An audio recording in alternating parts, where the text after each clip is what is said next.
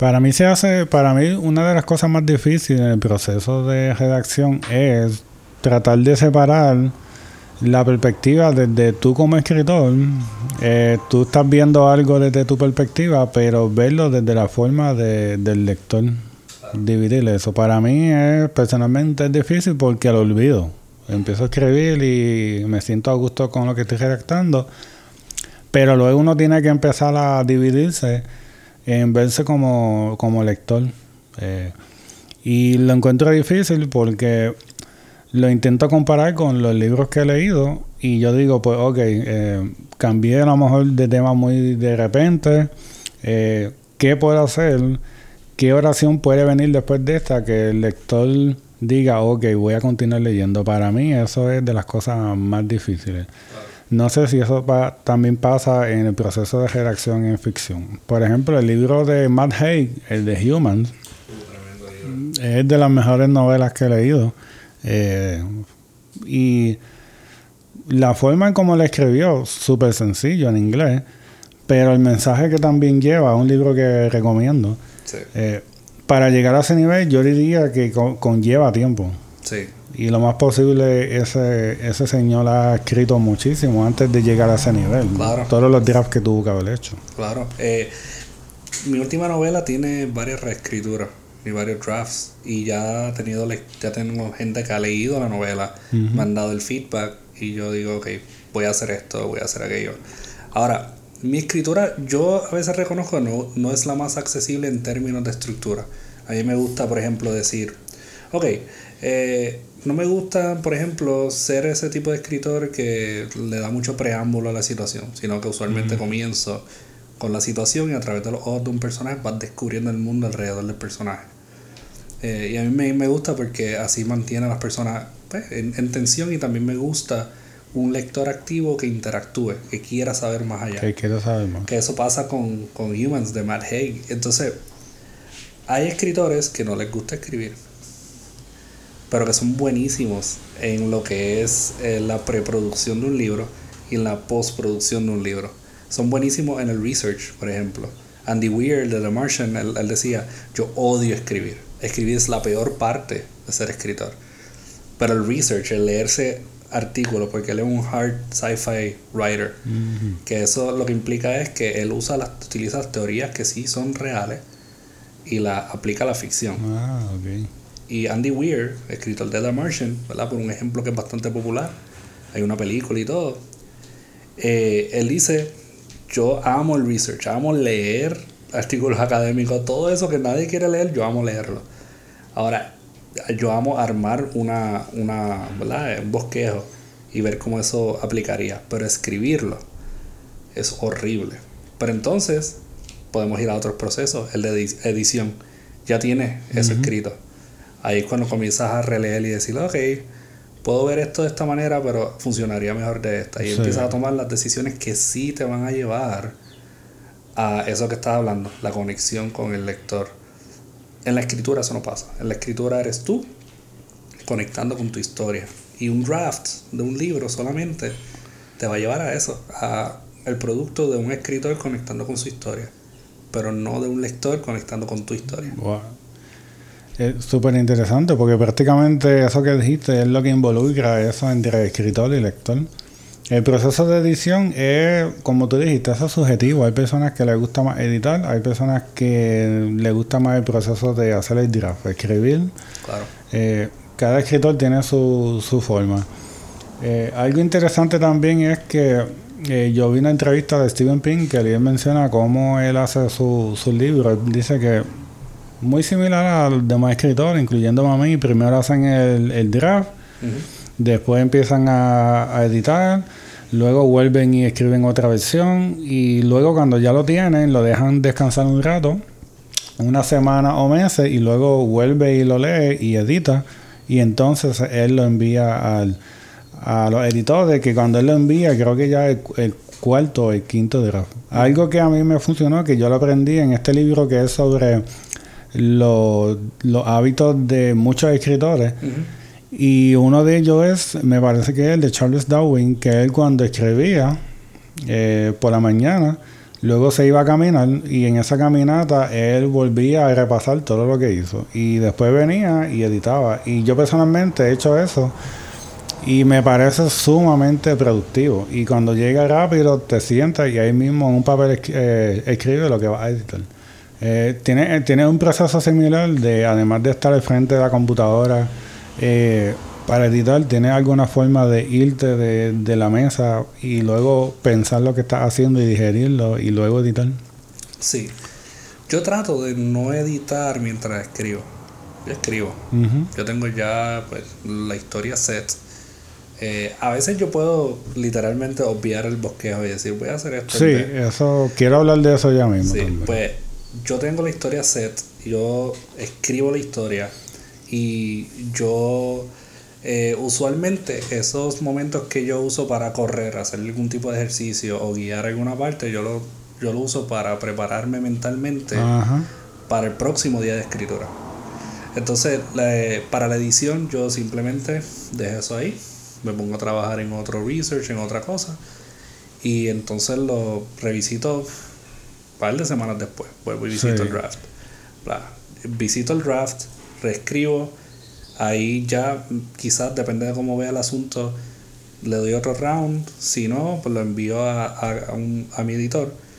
Eh, y usualmente le da ¿verdad? la edición de ortografía, pero después le envío a, a que se lea. Ay, que sí. Y entonces, si no, se vuelve y se repite el proceso. Este proceso lo he repetido ya como tres veces para mi última novela. Ah, mira, y ya la novela lleva escrita desde el año pasado. Pero todavía, ¿verdad? Ya, ya está en su última y ya lo que queda es, el resto de las cosas, la promoción y todo, pero eh, de que tomó tiempo y, y, también se siente bien, mano. Yo no sé si, si te ha pasado el hecho de que tú tienes ya una novela escrita y ya tú estás planificando eso, que tú te pones a escribir otra y te, te sientes, yo me siento bien productivo tener ya una, una novela engavetada o tener otro trabajo engavetado y poder eh, seguir trabajando me hace sentir como que mm, tiene esa motivación. Porque recuerda que al final, al final del día, cuando publicas un libro, este es tu producto, eh, a ti te hace muy, bueno, a mí me atormenta un poco, ¿verdad? Pero a ti te hace muy feliz poder salir con él, hablar de él, ¿verdad? Llevar esto mientras ya estás trabajando con otro. Así que esa motivación intrínseca que ya estás sacando, bueno, extrínseca porque está viniendo de afuera, la estás transformando en algo intrínseco que te está ayudando a escribir tu próximo libro. por eso también es ventajoso el poner un libro a descansar, trabajarlo bien, claro. con calma, para cuando salga, ya tú estás trabajando otro, esa motivación que te está dando, esa validación que te están dando alrededor, te ayuda también a, eso suena bien, bien eh, superficial, pero el ser humano necesita constante validación, necesitamos constante eh, motivación, sea extrínseca o intrínseca. Sí, eh, eso es algo de la, de la arte, incluyendo la música. Eh, yo no creo que nadie haga arte solamente para que nadie lo vea y es solamente apreciarlo. Eh, yo me conformo con que lo lean tres personas, ya me siento bien. Sí. Algo también que para los lectores, para los que están viendo el video, que tienen el deseo de leer, de empezar a escribir, algo que, que yo he visto que una de las cosas más difíciles es empezar. Eso es una de las cosas más difíciles. Porque inclusive, digamos que yo quiero hacer una historia y tengo la idea, pero lo más difícil en muchas ocasiones es el papel en blanco. Eh, ¿Qué tú recomiendas en ese paso? Como que, ¿tienes alguna estrategia? Mano, al principio era un castigo eso. después de un tiempo uno comienza a tener un poquito más de compasión con uno mismo. No todo te va a salir perfecto desde el principio.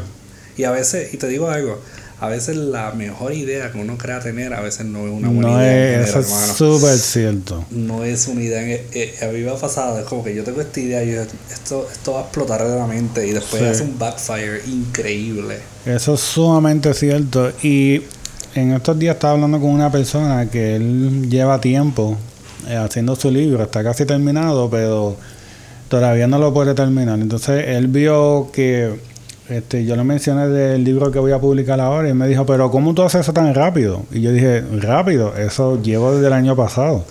Lo que pasa es que en ningún momento uno dice, ah, estoy escribiendo. Eh, Y ya es prácticamente un hábito de, todos los días, aunque sea escribir un párrafo. Pues esa es mi expectativa. Y cuando tú te pones expectativa de un párrafo, la realidad es que siempre termina siendo un poquito más. Porque lo más malo es ese comienzo. Eh, y algo importante es que yo pienso que eh, antes de de uno verse como escritor, yo siempre tuve la perspectiva de que el primer libro que iba a hacer no iba a salir mejor, porque es un proceso.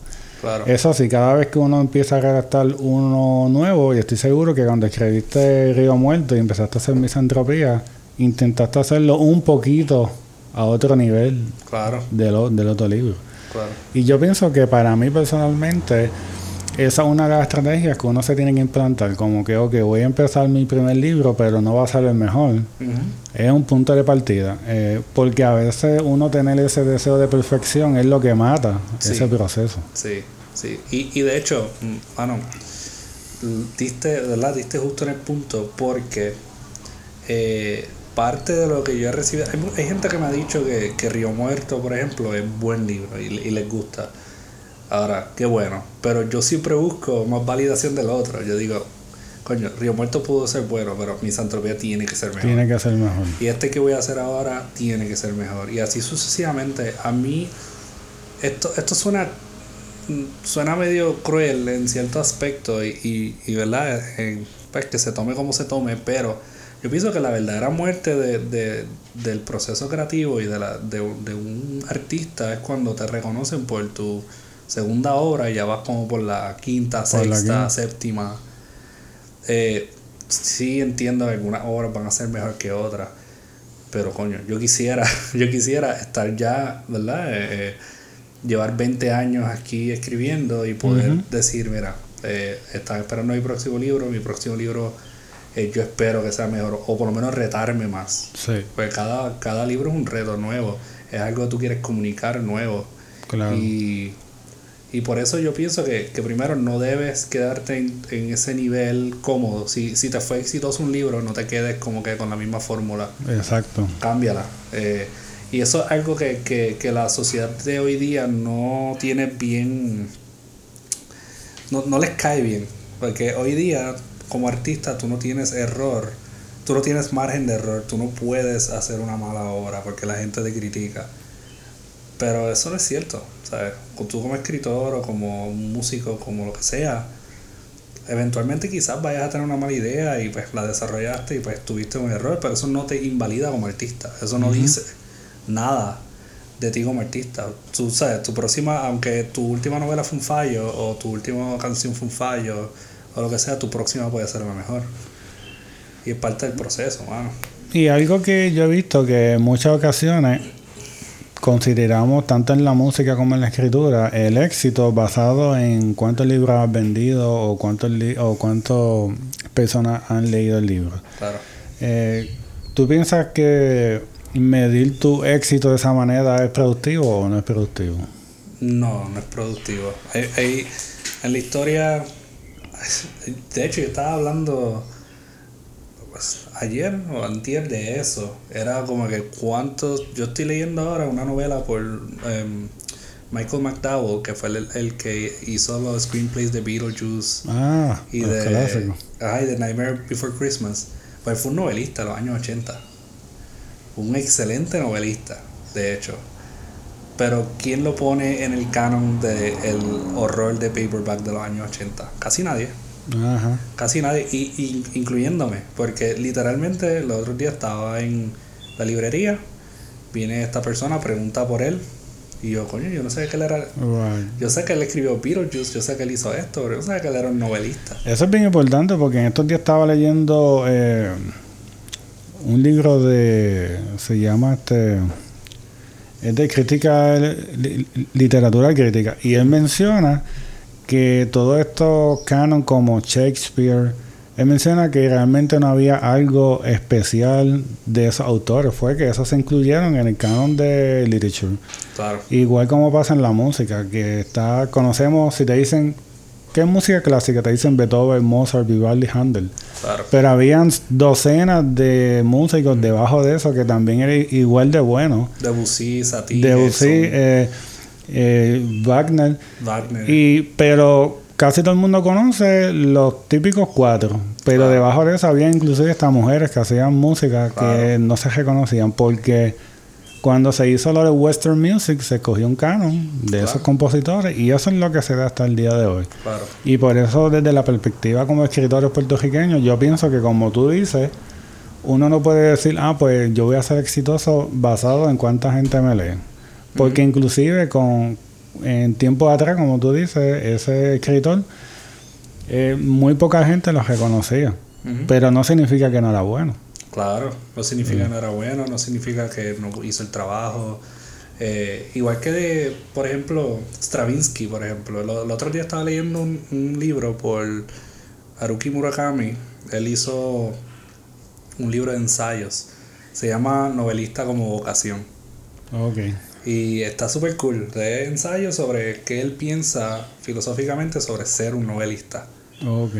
Eh, y él estaba hablando de que muchas veces el medidor de éxito más grande es el odio que tiene la gente sobre tu obra. Ajá. Y él estaba hablando de cómo, por ejemplo, los Beatles antes de empezar no eran súper populares.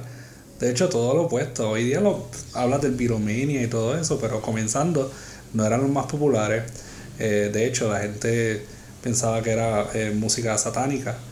Eh, también estaba, por ejemplo, Rite of Spring de Stravinsky, que estamos hablando de, de, de música clásica. Rite of Spring, hoy día uno escucha The Rite of Spring y uno dice, wow, qué obra, qué Sí. cosa brutal, ¿verdad? Especialmente si es la, la versión de Currencies, Sí. que está brutal. Pero The Rite of Spring, cuando estrenó, fue horrible. Pero horrible, ¿ok? Sí. O sea, la gente la odió.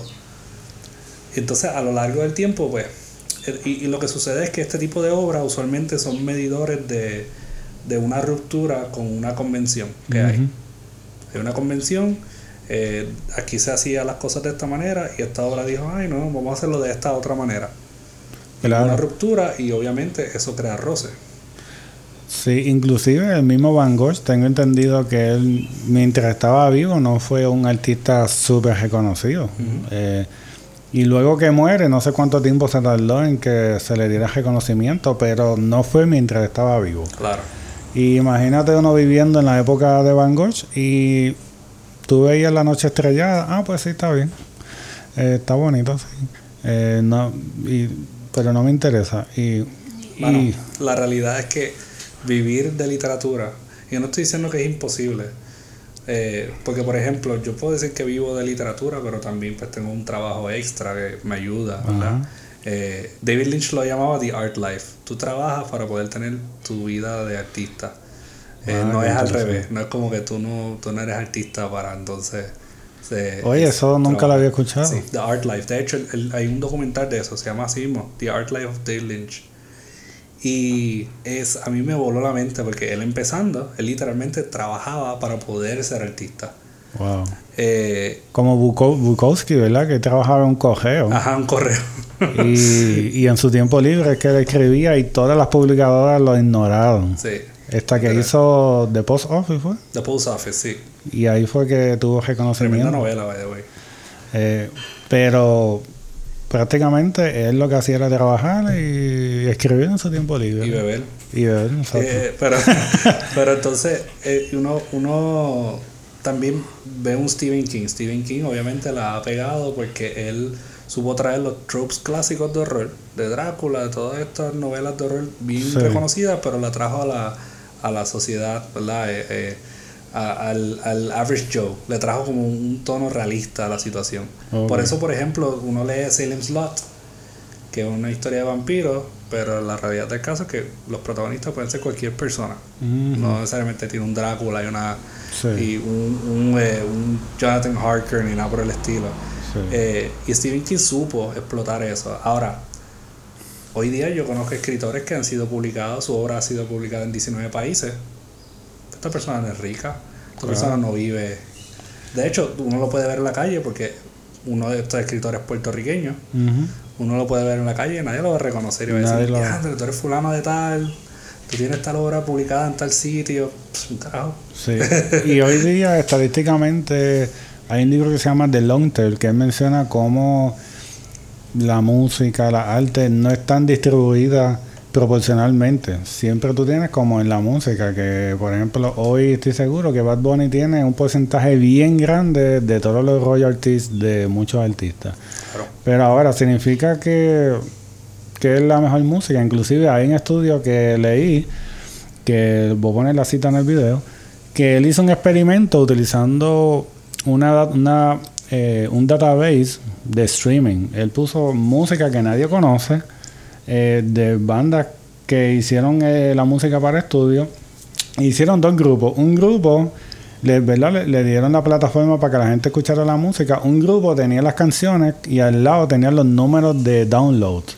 El número era ficticio, se le puso. El otro grupo tenía las mismas canciones sin número. Y él midió cuánta gente escuchaba cuál canción. Y el, el grupo que tenía el número, la gente se, escuchaba más los que tenían más números. En el grupo que no tenía número, no hubo este una canción que sobresaliera. Y lo que él menciona en el paper es que la gente tiende a escuchar lo que ya la gente escucha. Estoy seguro que eso también pasa en, la literatura y en los libros. Como hace, hace tiempo leí, estaba leyendo y mencionaba que cuando tú miras las citaciones, eh, casi todas las citaciones, más del 80% son de unos autores específicos académicamente. Uno de ellos era Noam Chomsky, cuando era de lingüista. Es como que estoy seguro que hay otros autores que han hecho a lo mejor teorías similares a Chomsky o han aportado también mucho, pero quien es más que sobresale es Chomsky. Porque la misma fama refuerza la fama. Claro. Eh, ahora, mi punto es que no significa de que Stephen King, que ha vendido muchísimo, es el único de ficción de horror que es bueno. Por supuesto. Pero nos quedamos ahí. Y yo pienso que cada persona como individuo debe de ir un poco más allá, no solamente quedarme con, con Stephen King.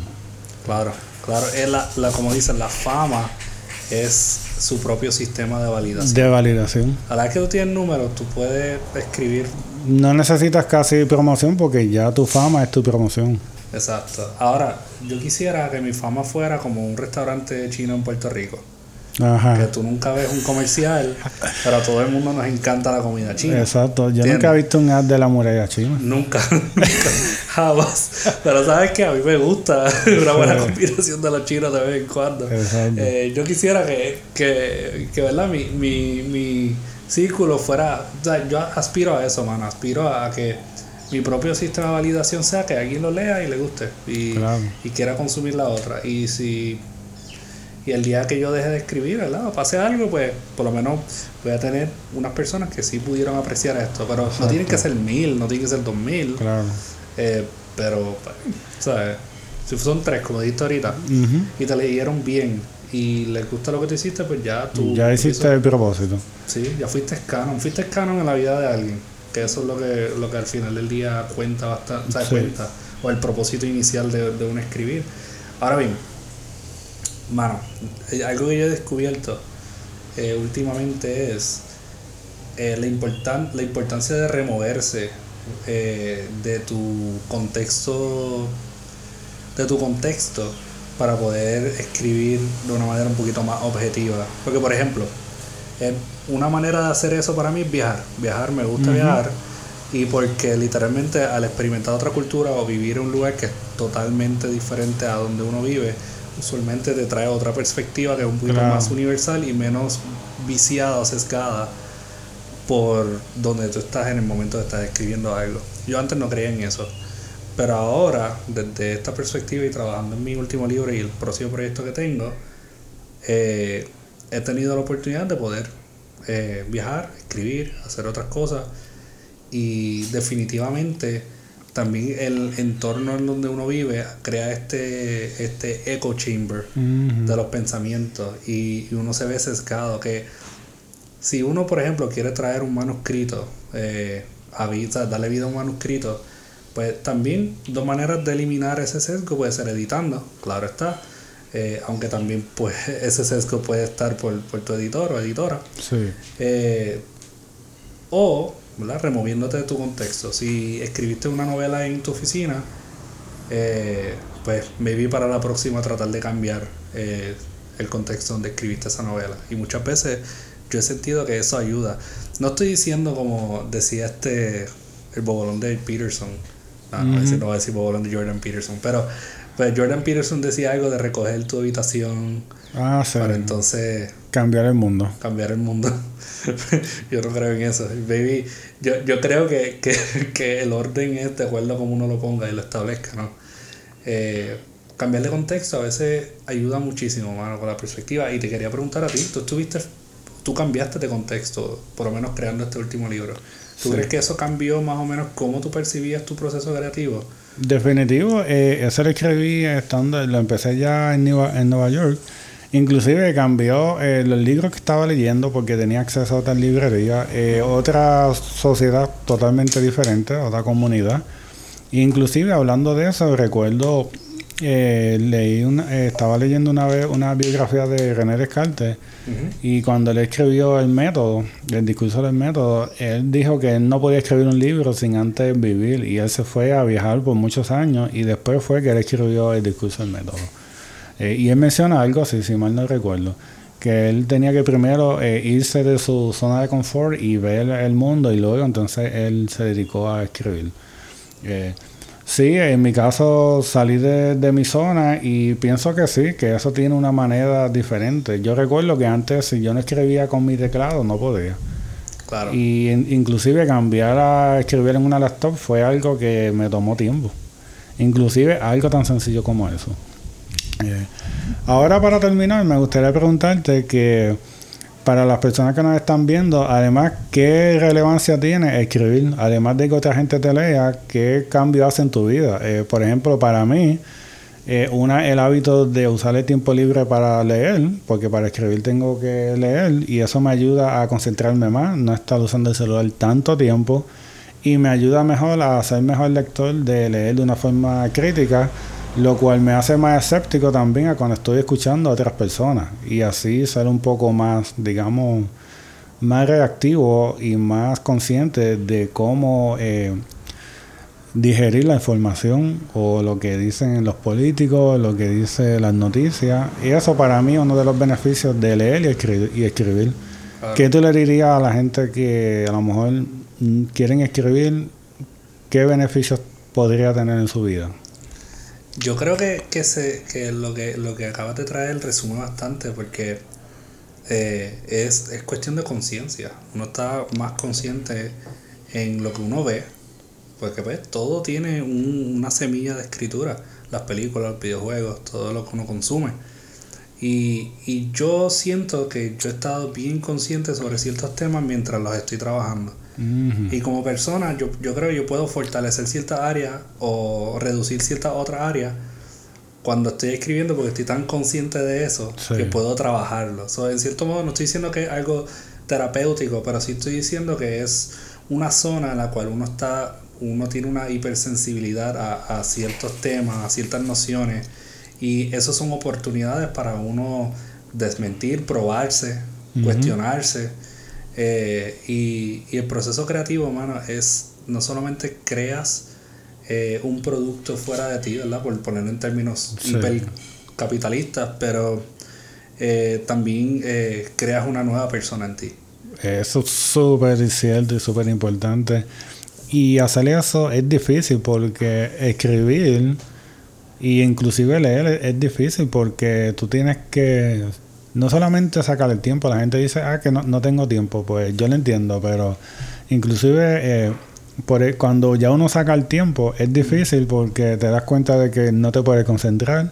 Claro. Si es en el caso de la lectura, cuando es en el caso de la, de la escritura, no sabes cómo empezar o Claro. sientas que no está quedando bien y te pones a editar, que eso es uno de los mejores.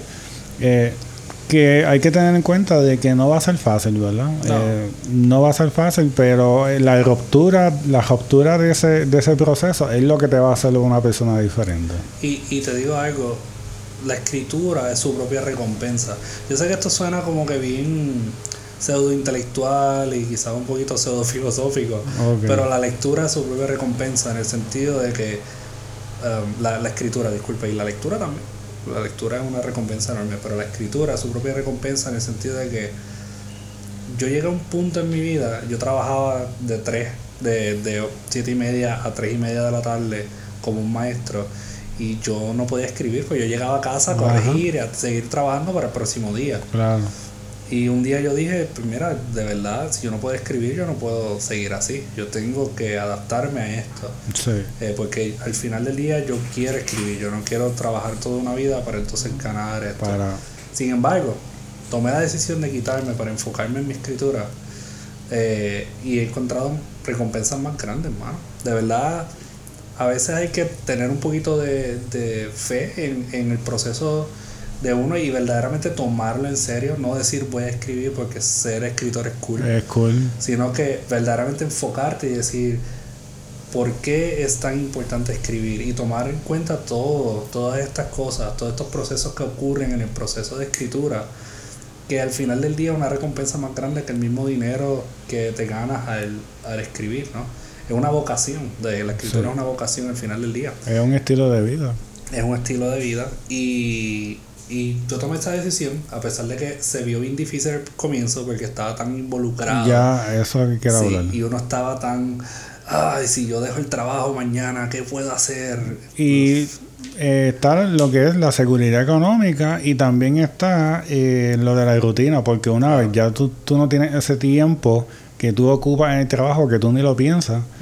Eh, y me parece tan, eh, no sé cuál es la palabra que voy a utilizar, eh, tan impactante que cuando uno sale de ese, de ese paradigma de 8 a 5 claro o de 9 a 5, eh, uno se da cuenta de que uno se vuelve el trabajo. sí Y tantas cosas que uno puede hacer desde ejercicio, eh, lectura, escritura, música. Prácticamente el sistema está hecho para que tú solamente seas bueno en lo que tú te dedicas. Por eso cuando una gente se, la gente se presenta y dice yo soy ingeniero. Pero es porque tenemos la mentalidad de que uno va a hacer lo que uno trabaja. exacto Y a mí me parece está bien triste de que la vida sea así para el 90% de las personas, de que seamos el trabajo, pero no tenemos tiempo de, de uno desarrollar destreza, que inclusive hice un video de eso, de que en este libro, I- Iván Illich, un libro de los 60, de Schooling Society, él decía que la mayoría de las cosas que nosotros hacemos en nuestro diario vivir no las aprendimos en la escuela, las aprendiste tú mismo o una persona cer- cercana te lo enseñó.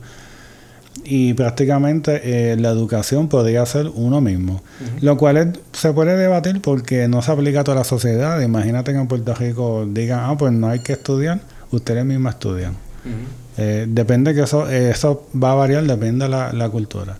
claro Eh, como dice en el libro de, del hábito, eh, de Atomic Habit, que él menciona que los hábitos que uno tiene no es porque tú lo escogiste, es porque la mayoría de las cosas que uno hace es cosas que hacen las personas que están cerca de ti, personas que tú admiras, los artistas, eh, y los círculos familiares. Y, y por eso es que tú tienes dichos hábitos. Y van a, cambiar dependiendo de donde tú vives. Si tú vives en un lugar donde existe el Día Nacional del Libro, donde una de las cosas más importantes es hacer book club, pues lo que tú vas a mirar posiblemente van a hacer eso. Pero si tú vives en una cultura que lo que la gente admira es eh, el ocio, eh, ir a, digamos, a beber o estar todo el tiempo en la playa, lo que no, no es malo, pero hay otras cosas que también se pueden hacer. Pues, ¿cuáles van a ser tus hábitos?